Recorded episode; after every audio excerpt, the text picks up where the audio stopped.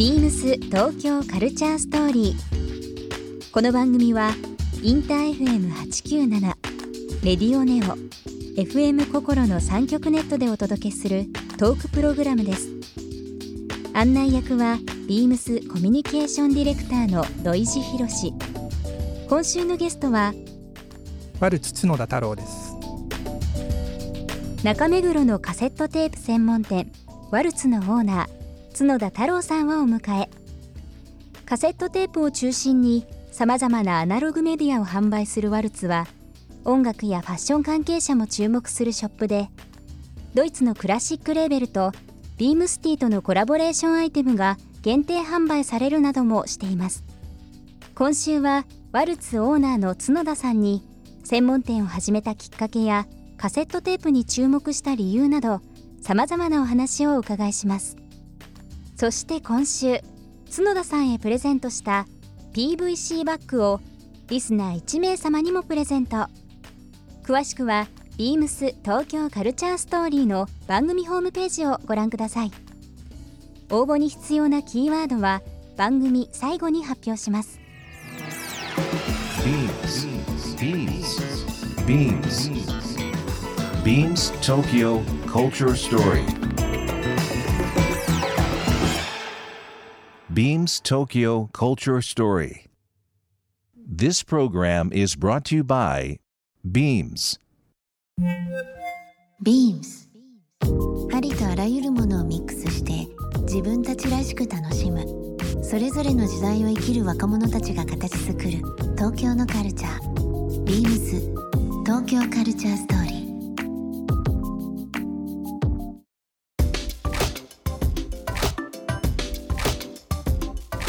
70年代中盤に、まあ、カセットの,、まあその最初に出てきたお話ありましたけども、カセットデッキもやっぱりこういろんな遍歴があると思うんですが、はい。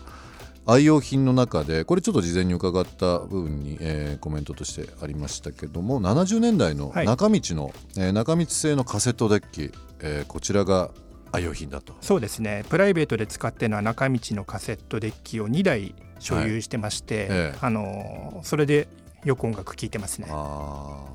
どんな感じの音になるんですか？あの本当にカセットデッキで聴く音楽ってレコードよりも音がいいんじゃないかなと思うぐらいうん。いいですね、よあくカセットテープイコール音が悪いっていうね固定観ええ念持ってらっしゃる方すごく多いと思うんですよ。でなぜそうなるかっていうとうん。もともとカセットテープって日本ですごく人気があったのは録音用のカセットテープなんですね。うん。で僕自身もそうでしたけどあの80年代、まあ、子供で中高生だった頃に、聴きたい音楽が山ほどあるにもかかわらずそれを全部買うレコードやね CD で買う経済力なんか子供なんでないんですよね。なのでみんな生テープ買ってきてそれに一生懸命レンタルで借りてきたね CD やレコードを録音したりラジオ番組をね、うん。エアチェックなんて言いましたけど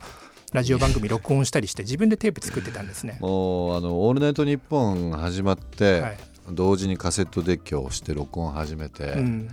でなんか、まあ、あの重ねて重ねて撮るじゃないですか、はい。ちょっとずつ、で一番いい時であのリバースになっちゃうはいはい時とかありましたよね、でそれを気づかなくて録音できてない時とかもありましたしね、いい時代でしたね、はい。音楽好きの友達とのあのやり取りの時にですけど今みたいに例えば SNS とか、はい。そういったもちろんない時ですから、あのミックステープ、まあ、かっこいいその DJ ミックスじゃないですよ、はい。単純に曲をはいはい。つないだもので、えータイトル書いてはい渡したりとかっていうのをよくしてましたけどね。初めて多分音楽を共有するっていう概念を持ったソフトだと思いますね、あーカセットテープ。カセットテープは、はい。確かにそうかもしれないですね、はい。音楽をね、共有するという部分で。まあそこから CD が82年って案外早かったですね、早かったですね。うーん今考えるとなんかもうちょっと後発な感じしますけど。82年に生まれて実際にその87年に、うん。あのレコードの生産数よりも CD の方が上回った。87年、はい。あそうなんですか。なのでまあじわじわと普及していって87年についに逆転したという感じですね。カセットテープの販売はいまだに世界的にもまあ行われているわけだと思うんですけど、はい。あのー何かこう一つマーケットの中でこの国がいまだにやっぱりすごくカセットが盛り上がってるとかってあったりするんですか、いま、だにというかどの国ももう一度消滅してるんですね、カセットテープって、うんうん、ただ唯一継続してるのは逆に日本なんですよ。あそうなんというのもあの演歌がずっとカセットテープでリリースされてるんで日本だけはカセットのリリースがずっと続いてるんですが、はい、欧米も一回もう完全に90年代後半にミュージックテープっていうのはなくなりましたね。あそうですか、はい、そしてまた別の形違う形で2010年代前半ぐらいから一気に伸びてきたと。なんかきっかけってあったんですかね？その再浮上するというもともとアメリカの西海岸のインディーシーンから新しいカセットカルチャーっていうのは火がつき始めてるんですけど、あのアメリカ人って古い車をずっと乗り継いでる方が多いんですよね。はい、でカーステがカセットテープだったりするんですよ。あなるほど、はい、で車で音楽聴けるといいよねっていうぐらいの軽いノリでインディーレーベルがカセットテープをまた作り出したんですね。うん、なるほど、ねはい、全然だからノスタルジーとかないようなもう本当に若い世代の人たちがカセットってクールだよね可愛いよねぐらいの感性で作り出したのがどんどんどんどんこう西海岸のインディーシーに広まっていって、やがてそれがメジャーに波及して世界に伝播してという感じで一気に広がってきましたね。はいまだちょっと解釈も違いますよね。そうですね。ね当時のその流行ってた時とね。はいなんか昔 古い車乗ってる時にあのカセットテープが出てこなくなってもうなんか23か月同じのをループで聴いてることもありましたけどね。結構そういうのって面白いですね。そういうストーリーというか、うん、うん。日本でその先ほどあった演歌ありましたけど、はい、なんかこうサービスエリアのとかあの高速道路の、はい、売ってますよね、い。まだに。あれはパチモンだったりするんですけどね。パチモンだったりする、はい、本人が歌ってなかったりするんですけどね。はい、そうなんですか。はい、えー、あのちょっとまあプロだからこそご存知の部分ちょっと伺いたいんですけども、あの生産地とか、例えばその年代まあ、えー、カセットがですねその生み出す、まあ、音というか表現するものってやっぱ違ったりするんですか、ヨーロッパ年代によって違いますね。年代によって違いますか、はい、あの、うん、さっき言った通り10年ぐらいの間で急速に普及して廃れていったものなので、うん、その間にその10年間の間に技術もすごく進化してるんですね、はい。うん、なので80年代の、まあ、半ばとか後半とかに出たカセットテープっていうのは音がすごくいいですね。あいいですか、はい、あなるほど。その CD が出る直前のそうですね。時ですか、はい、耐久性も上がってますし。そうですか、はいあの新宿にありますビームスジャパンというお店ありますけども、はい、そちらの4階のフロアがですね、まあ、特にそのカルチャーに特化したフロアになってるんですが、はい。はい、まあ、オープン当初からずっとカセットデッキの販売ですとか、見たことあります、テープもやってますけども、やっぱり大人気ですし、うん、あれ結構ストーリーが良くてですね、なんかあのまああのワルツさんでもあの販売展開されてますけど、もともとこう作られてた職人が引退されて、なんかその修理できない今の現存のその技術だと、はい、そういう年配の人たちを集めてリストアしたりとかするんですよね。そうですね、はい。なんかそういうストーリーいいですよね。あの力を再集結、うん、再結成してもう当時の音響機器と今の音響機器と全然もう仕組みが違うんで、うん、カセットデッキをね昔担当してた人っていうのは、技術を持ってるんですけどそれを生かす場所がないんですよね今ね。はい。また何かこう若者のために力を発揮するっていうのがいいですね、はいうん、当時の高度成長期を支えてこられてた方々が今のカルチャーをまた何かこう牽引するという部分の象徴ではありますけども。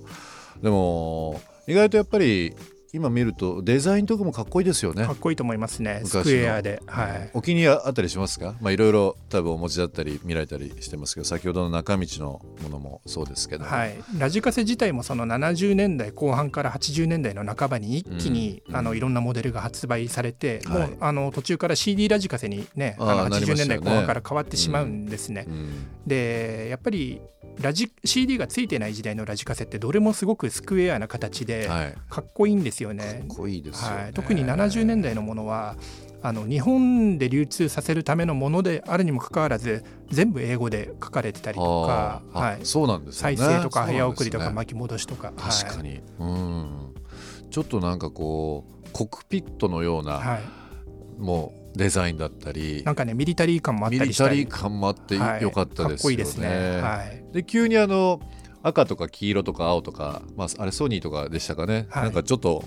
急にポップなものが出たりだとか。あれはね昔のラジカセってでかくて重いんですね、えでそれが普及を妨げてるというようなですね話になって女性とかでも気軽に扱えるものを作ろうとえなるほど、いうことから小型でカラフルなものがどんどんね、80年代に増きましたえましたね。ね。うん、急に何かこうあの、まあ、ファッションもそうですよ、はい。なんかやっぱりリンクしてるところありますもんね、うん、そう思います。あの武骨さとあのポップさっていうのがはあえて今かっこいいというふうに思いますけどもね、ビームス東京カルチャーストーリー。ゲスト角田太郎さんにプレゼントした PVC バッグをリスナー1名様にもプレゼント応募に必要なキーワード「カセット」を記載して番組メールアドレス beams897 アットマークインター FM.jp までご応募ください。詳しくは番組ホームページまで。beams ビームシティ原宿ショップマネージャー藤瀬明宏です。ビームシティ原宿では3月15日から24日までニューヨークを拠点にするコミュニティレーベルパークスデパートメントのポップアップショップを開催します。T シャツ、パーカーなどストリート、アート色の強いアイテムが揃います。ビームシティ別注の限定アイテムもございますので、この機会にぜひご来店ください。beams 東京カルチャーストーリー Beams Tokyo Culture Story. This program was brought to you by Beams.